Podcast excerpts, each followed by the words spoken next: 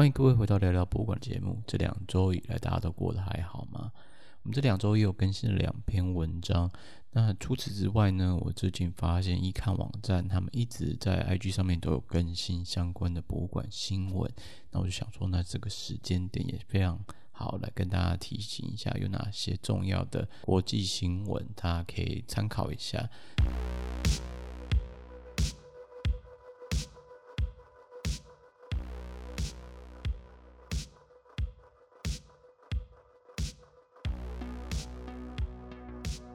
荷兰海牙的博物馆展出了之前在殖民时期他们偷走了或是掠夺别人走的 Mauritius 的文物，那现在就摆被放在博物馆展览里面的一个很中心的位置。那第二则，英国的博物馆们不是大英博物馆，英国的博物馆们最近开始在返还 Ethiopia 的一些之前被掠夺的文物。印尼的雅加达有发生大火，那这些大火，印尼博物馆界的一些担忧，他们那这个这场大火造成许多文物的严重损伤。那在下一个新闻讲到说，从大英博物馆里面出来的中国的茶壶。可以去找，从 Guardian 里面找这个新闻了。第四个的话是丹麦的 Albert 博物馆委任他们去，他去创造一个艺术作品，就他什么都没做，就创造一个空白的画布。他现在被要求要把之前收受的委托的委托金把它都交回回来。丹佛的美术馆呢，他们最近也是归还了五件亚洲的一些物，应该是有被不法或非法的取得这些。亚洲的艺术品，我在想会不会是之前跟 MET 都扯上关系的这个？那这一个下来一个的话，是之前有介绍过德国的 Dormo，德国 Dormo 的这个之前就是规划双周有四个小时，让有色人种或是非白人的人在这边有一个安全讨论的空间的地方。现在因为极右派的攻击，变成说有警警方预防极右派攻击这个博物馆。那这是最新的发展。那最后一个是也门的新闻，有一些文物是在美国的大都会博物馆的，那它的所有权已经被也门所掌握。但问题是，大都会博物馆还是没有把东西还回来，而且还是目前也门的文物还是在展示中。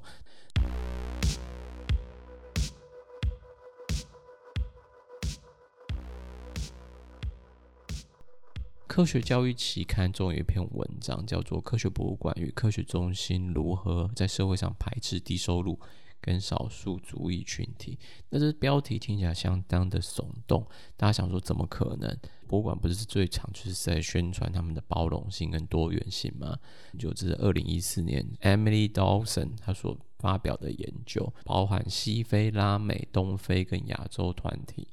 为他的研究对象，博物馆和科学中心基于参观者的科学知识、语言技能和财务能力的期望，其实对这些社区团体来说造成了非常大的障碍。也就因为这样的障碍，就排斥了这些低收入跟少数族裔群体参与科学学习的机会。而更糟的是，当博物馆强化了这些参与者原本就有的想法，就认为博物馆和科学中心不适合我们。让这些少数族群或是特定族群更不可能会参与博物馆的活动。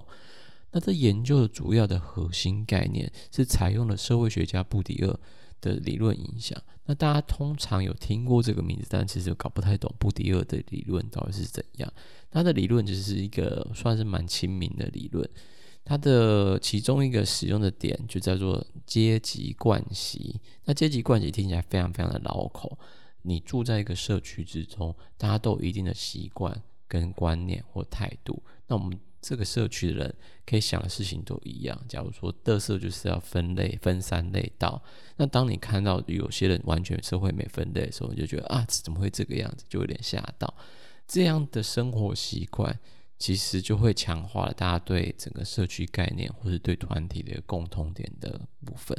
同成为一个像是现在现称为同温层的概念，那这样的同温层也会持续不断的加强，所以这是叫这是布迪厄所称为的阶级惯性。他在一九九零年提出了概念。那这个研究还有另外一个使用到布迪厄的理念，也就是文化资本。其实很简单讲说，就是有多少钱做多少事的概念。像有钱去学英文，有钱去学法文，有钱去学西班牙文，那当然就会成为就会取得了语言资本。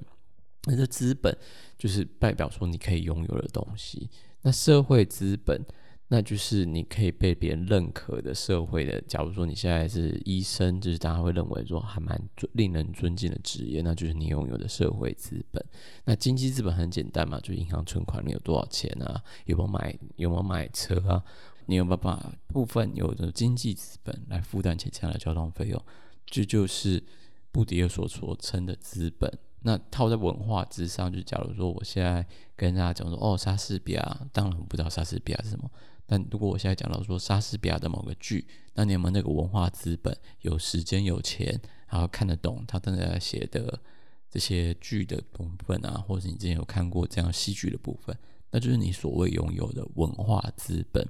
阶级关系就是大家习惯的一个同温层感，跟文化资本就是你拥有多少资源的部分，把这两个。放在这四个焦点小组上面，就比较好理解为什么他的命题是讲到说，为什么低收入或社会弱势的人会不想去博物馆或文化机构？主主要就是因为这些距离。在 Emily Dawson 他选了这个三这四个焦点小组之后，他进行了三十二次的访谈，跟四次的陪同参观所收集而来的定性数据。那这些找到的社会差距，其实不止在他所挖掘的英国伦敦的社会，其实在台湾的情境下，大家也可以找出相同的相似点。那其中他提出了第一个相似点：科学博物馆，它不会有像我这样的人参观科学博物馆，是对大部分博物馆的参观者，在英国通常是富裕的中产阶级，住在城市的英国或欧洲白人。那这个是引用了。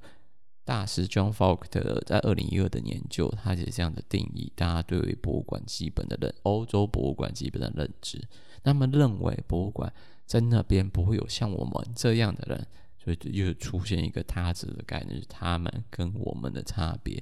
特别在具体的习惯，像是去博物馆人穿的衣服、食物、行为，都跟他们不同。或是缺乏先决的文化资本，可能我们自己会担心说，我们对这些博物馆里面的东西的背景知识不足，那可能去那边就觉得有点相形见短的感觉，会反而会造成我们自己觉得压力很大。他发现说，语言困难他基本名词看不懂，也会造成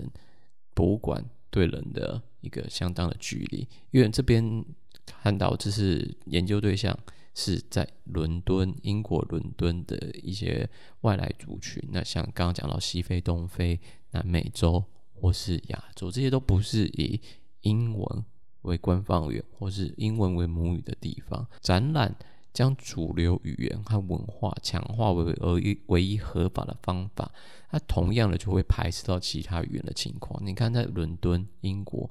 绝对是用英文来作为主要的。主流语言嘛，他预期的参观者就是必须具备流利的英文阅读能力。所以在英国参观博物馆，如果你没具备的流利的英文阅读能力，其实都会有充满了障碍。例如说，最简单的找不到标志，或是他说去厕所，但你看不懂厕所的名字，那可能就造成麻烦。咖啡馆没办法点餐，或甚至于最简单的阅读展览资讯的办法，就理解困难。大家都想说，对啊，但是。像我们去参观国外的博物馆的时候，有时候真的看不懂，也会想说：哎，同行的有没有朋友或者家人，他可能英文比较厉害，那就他来翻译。同样的，Emily Dawson 也是在这些参观群组里面，也有参观者之间互相帮忙翻译展览内容和博物馆标志的情况，通常依赖着朋友、家人的翻译。但这样的情况其实没办法弥补上语言上的障碍。例如，在拉丁美洲的团体的参观者，他就发现到。妈妈跟爸爸会依赖着双语的女儿来进行翻译，但是女儿就是毕竟是女儿，她没有像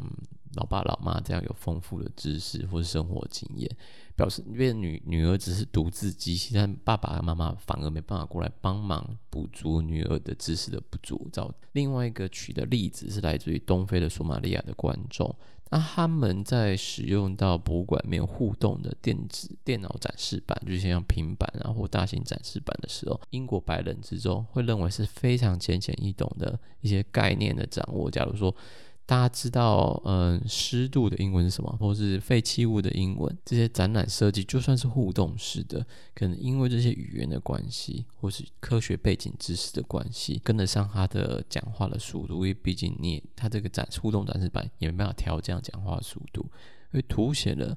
科学中心或者博物馆在做设计学习的体验时，并没有考虑到文化背景的重要性，而还是以英国。主要主流文化语言跟文化作为强化为合法性的原因，所以对索马利亚观众来说，他们实际上是不知道如何使用展示板的。第三个 Emily Dawson 数到的非常有趣的例子，观众他有就问了一个问题，说：去这些博物馆是要付费的吗？必须要在网络上预订门票吗？但假如说我没有信用卡怎么办？所以这些焦虑呢，是中产阶级人们在计划参观时没办法理解的部分。大家认为到哦，英国伦敦博物馆可能很多公立博物馆都是免费的，但去博物馆的交通费，去博物馆会要的吃东西的钱，或是假如说你这间接的呢要买一张明信片，这些高额的食物费用成本，通常都是。除了门票以外的隐藏成本，我时间的成本也相当的重要。这些人通常从事职业是像护士、清洁工、商店工人或是保全等等的剥削性工作条件和轮班的工作模式。还有另外，还其实在空闲时间也要进行尽到家长的责任，所以表示他们根本没有时间做其他事情。例如说，在参观者里亚洲社群的克雷琳说。他认识的人基本上很难有人去参观博物馆，因为大家都忙于照顾小朋友，生活非常的匆忙。那在拉丁美洲小组里面的 Maria 就说，其实根本就没办法参观科学博物馆，因为他要轮班的进行打扫。最后一个 Emily 提到的例子是讲到说，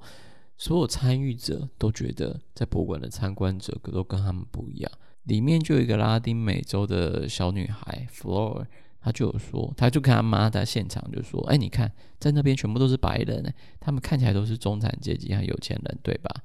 那其实成年的人也会觉得说，这些博物馆啊，其实都是好像都是为小朋友而设计的，不适合他像他这样的大人来。最后面，Emily Dawson 就是提到说，参观者发现科学中心和科学博物馆不仅仅是为精通英语和科学概念，有足够金钱和时间参观。”的白人游客，而特别是白人小孩所设计的地方，参观自然科学博物馆更加深这些族群的知识和自我认同是异类，也印证了学校科学经验和社会地位和权力为标志，让少数族群背景的学生、女学生、工薪阶层和生活贫困的人造成不利的相关研究相互呼应。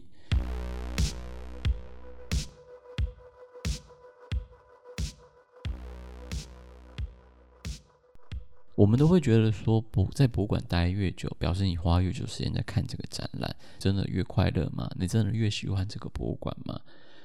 那这两位研究人员主要就想到了这个问题，于是就开始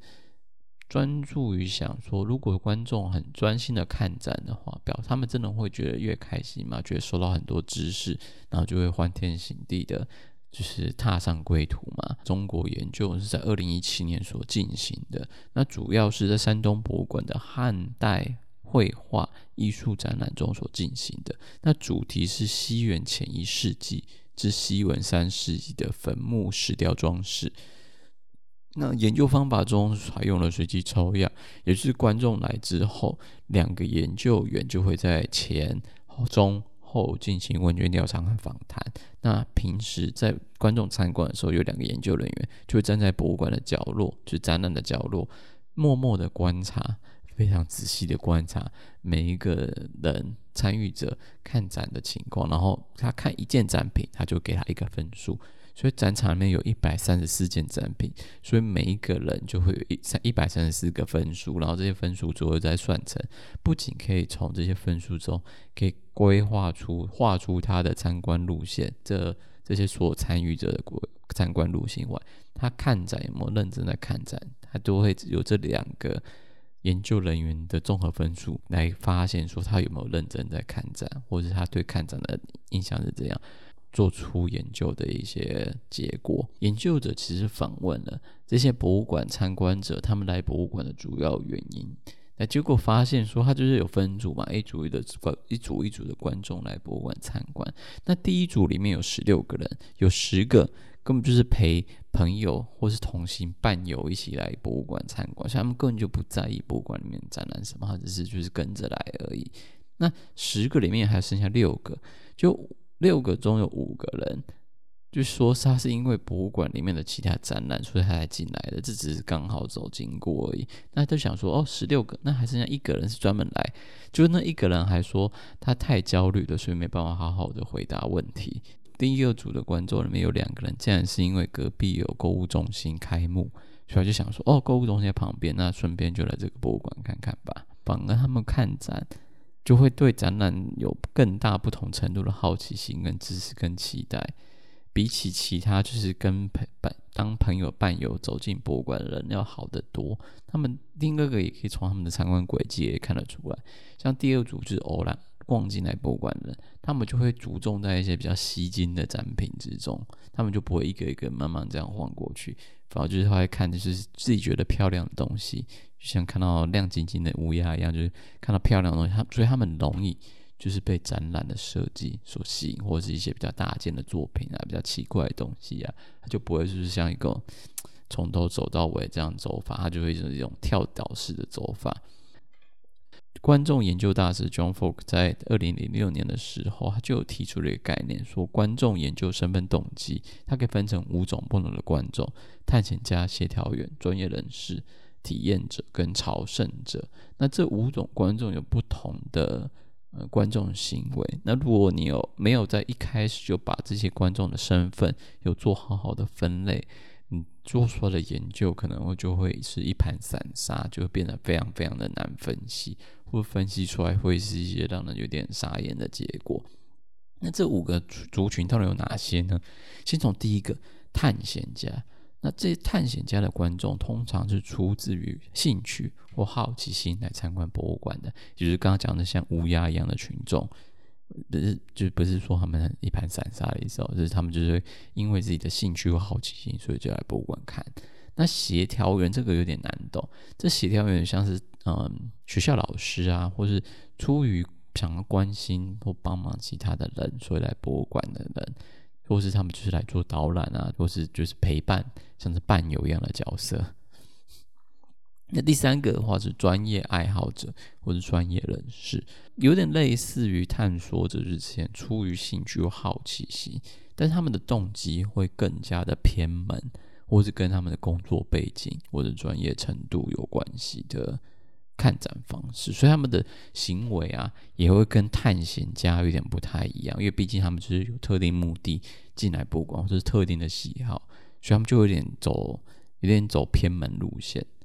那第四个其实是体验者，那这个这个人这一组人呢，体验者其实蛮特别的，因为这体验者他们会想说，他们就是来博物馆获得体验的，就是会参加活动啊，参加什么啊。有没有学习到新知识，其实不在意，但他就是要感觉从娱乐跟休闲的角度来体验博物馆，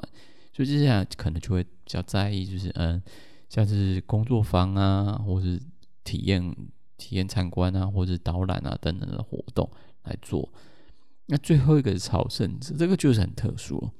他们希望在参观时感受到敬畏。追求沉思和精神上的放松，而不是获取知识。这个可以怎么理解呢？这个就很像是我们如果去到一个陌生的城市，然后就会一些非常非常在旅游书上面都会有的一些，就是你不可以错过的博物馆。像是你到了英国，你就去大英博物馆看说这里面有多辉煌；你去到了埃及的开罗，你就会去埃及的博物馆去看。那大概就是这样的意思，就是感受到博物馆的敬畏啊，就是觉得哇，天啊，千年古物就在眼前的感觉，这就，是有点像朝圣者的角度去参观博物馆的部分。参观博物馆的原因和参观者的身份是博物馆观众调查的一个重要的考量。这两位的研究者提醒了我们，这不代表说我们应该要怀疑观众满意度的可靠性，但是反而是在分析观众填写的问卷时，John Fox 的动机理论是我们可以深入解释参观原因的一部分。有些人只是跑进来吹冷气而已，那有些人可能是因为观光团安排，所以才进来博物馆的。那大家都有不同进来博物馆的原因，所以就是会造成大家有不同的做出的不同的行为。那假如说我在这边再举另一个例子，因为之前前一个礼拜才跟另外一个同事聊到，假如说你跟你一起去博物馆的人。有不一样的人。假如说你现在就是今天就是一个人去博物馆，那你想干嘛就干嘛，就是想自己想做什么就做什么。但假如说你今天是跟长辈一起去，你可能就会比较在意说有没有这个有没有座位可以随时坐下来休息啊，或他们只想来干嘛？假如是只想来，你一问之下都对博物馆展品没有想法，就走马看花，先看看，看到有兴趣再说。那也不要要求要待到多长。一般的人啊，像我们一般的人，也可以利用观众研究大师 John Fox 的理论、动机理论来做。跟你去博物馆的人是探险家，还是协调员，还是业余爱好者，还是体验者，还是朝圣者，就有不同样的规划参观的时间长度跟方法。假如你跟体验者，那你可能就想说，就要提早先想好，那我们就是可能去看参加一些活动啊。或是手作坊啊之类的，就可以让他有比较好的经验。